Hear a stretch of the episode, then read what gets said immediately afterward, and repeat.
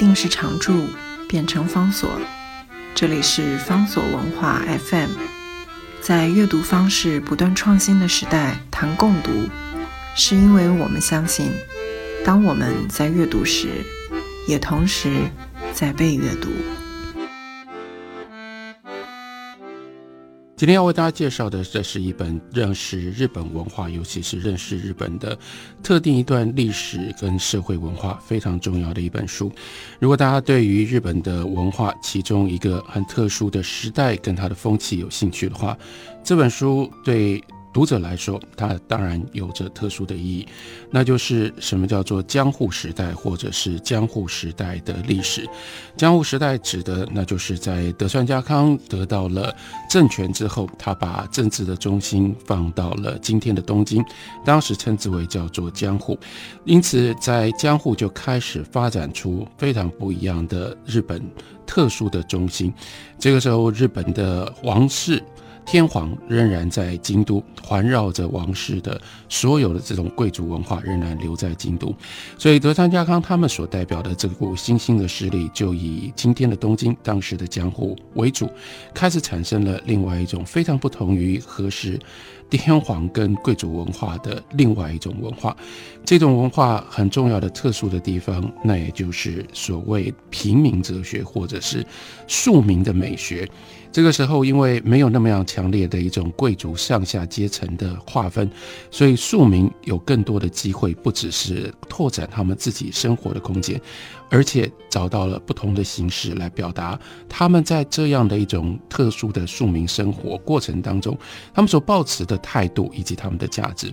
而在庶民的态度跟价值当中，其中牵涉到了非常密切的一个，就是江户的商业文化。所以我们在在全世界的历史里面，其实这都是相对非常特殊的，那就是商业买卖修拜。这个在日本里面，在日文里面称之为修拜，也就是商卖。商卖的这样的一种活药，跟它背后的所有这些想法以及意趣，在江户时代，不管是在文学或者是在绘画上面，就得到了充分的表现。一般来说，在许多有贵族文化或者是文人文化的社会跟时代里面，这种文人贵族他们的价值。浮现，而且操控了主要的文化跟艺术的表达的形式。相对的那种底层小传统里面，跟买卖啦，跟那种非常繁琐的一般的，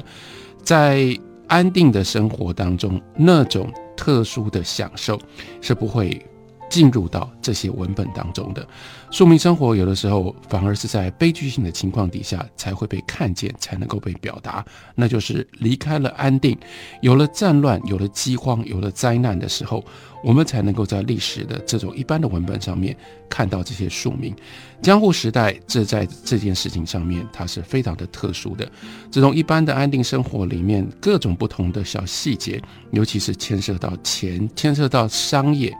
这些东西都在江户时代的文本当中被表达出来。这种文本大家熟悉的，或者是有些人特别喜爱的，就是所谓的浮世绘。浮世绘这个浮世，它背后有一个更深远的，我们从庶民的角度所透显出来的一种看待世界的方法。看待世界，也就意味着什么叫做浮世，那就是比喻人生就像是浮在水面上一样。这有一部分来自于佛教的概念，也就是从此岸到彼岸，我们活过的这短短的一生，就是像从此岸要渡到。彼岸的那样的一种浮在水面上的情况，而浮世浮在水面上，也就意味着这里面有很多很多你没有办法控制、你没有办法逃避的变动。换句话说，人生是以变动为其主题的，你不可能不面对这种变动，而且你不能不找到一种方式浮世。浮在这个世间上面，维持的让自己不要落水，让自己不至于被淹没溺死。所以，这种浮世的态度、浮世的哲学，也就显现在像浮世绘那样一种选题、跟画面还有美术的表现。另外，也就影响到了其他非常有意思的一些日本文学的形式。比如说，我们今天要介绍的这本书。它的很特殊的形式，那就是日本的一种喜剧文本。在每一个不一样的文化、不一样的社会当中，都有他们自己的幽默，有他们自己的喜剧。但是呢，日文式的幽默、日本式的喜剧，有一个非常非常特别的地方，那也就是他们跟日语里面的一些纠缠。通常有很密切的关系。另外，那就是如何显现喜剧，如何让大家可以感觉到这里有一种幽默的情境。他们最喜欢选择的，也就是江户时代庶民聚集的地方。庶民聚集的地方，因为他们都不是文人，他们都是不是贵族，所以相对应的，也就意味着应该要如何运用语言来表达自己。对他们来说，没有这么样固定的一套模式。因此，在大家彼此互相讲话，然后呢，坦白的，要么是坦白的表露自己的经验跟自己故事，要么是想要装腔作势去欺骗别人，或在别人面前摆出一种身段，都会造成了各种喜闹好笑的结果。所以今天我们介绍的这本书呢，它的作者是世庭三马，这是一套书，一本呢是服饰澡堂，另外一本是服饰理法馆。四零三马，他出生于江户，他是非常非常典型的 edonoko，这就是江户之子。他曾经当过书店的学童，他也做过各种不同的买卖，所以你就知道在江户的这个社会跟文化当中，买卖。各种不同的小生意是如此的重要，所以他是在经商之余，他才从事创作。他出道的时间是一七九四年，他发表了《天道服饰出新钞》。然后呢，他在进入到十九世纪之后，他开始创作了各式各样的古籍的文本，例如说服饰澡堂、服饰理发馆，都是这样的一种产物。从日本平安朝的传统的艺能，也就是传统的这种舞台的表演，叫狂言开始。日本的表演艺术当中呢，就一直存在着搞笑的这个元素。到了江户时代，这种表现的形式就更加的热闹，或者是更加的风行。这有一部分也跟看戏的观众是有关系的。再强调一次，因为江户没有那么样的理所当然的。占有中心位置的贵族文化，所以相对的庶民想要什么？庶民在看舞蹈、在看表演的时候，他们所追求的是什么？这些元素就会在江户文化的演出当中被放大。他们当然会希望，不管是为了什么样的理由，既然已经付了钱，又有一个那么清楚的一种 show by 那种商卖利益。交换的那样的一种概念，他们当然希望在舞台上面会有能够取悦他们的元素加在其中，所以我们就看到在 Kabuki 的或者是 Ningyo 这个人形净琉璃或者是歌舞伎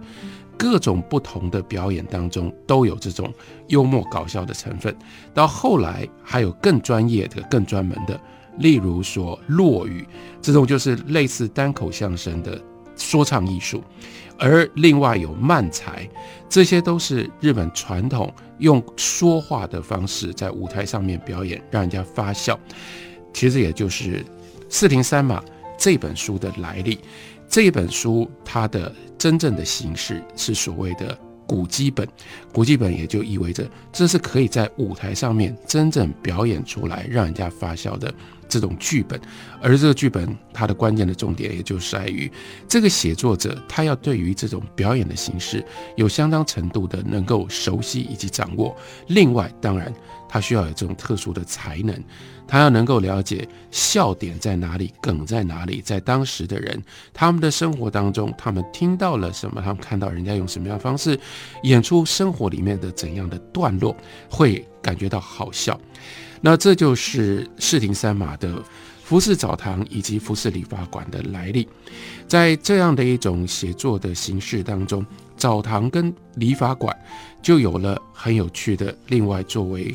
舞台背景特殊的理由，也就像最近这段时间当中。在台湾也相当红的这个，从漫画到连续剧、电视连续剧到电影，那就是深夜食堂。在那个非常非常热闹的 night life 的那个区域里面，老板跟各式各样不同的客人，他们就以食堂作为聚集的中心，因而产生了人跟人之间。特殊的交流。在木造房屋占建筑物绝大比例，而且把火灾都视为最恐怖灾害的江户，就有这个特别的环境，那就是一般人是不会在家里面生火烧洗烧水的，因为生火自己在家里面生火真的太危险了。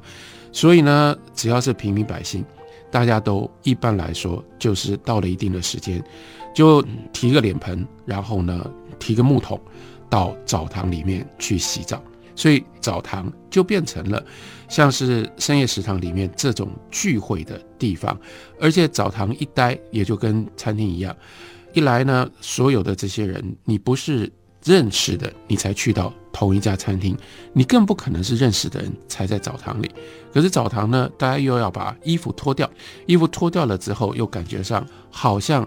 人的那个内在。另外有一些装模作样的东西也被拿掉了，所以在澡堂就会有一种特殊的坦白性，而且呢，澡堂脱掉了衣服之后，那个原来象征或者是代表大家彼此之间的分别，包括你的行业，包括你的收入，包括你的地位，各种不同的象征也就一起被拿掉了。拿掉了之后，就产生了一种特殊的。众生平等，大家都一样或大家都类似的这样的一种情境，这样的情境就使得在这里说话也感觉上特别没有拘束，所以选择以服饰澡堂，以澡堂作为让这些人可以在那里说各式各样的话，说出来的话又可以因为拿掉了那种原来的各种不同的心机，所以产生笑料效果。这是士林三马他的服饰澡堂非常特别的一个用意跟用心。除了服饰澡堂之外，另外有服饰理发馆。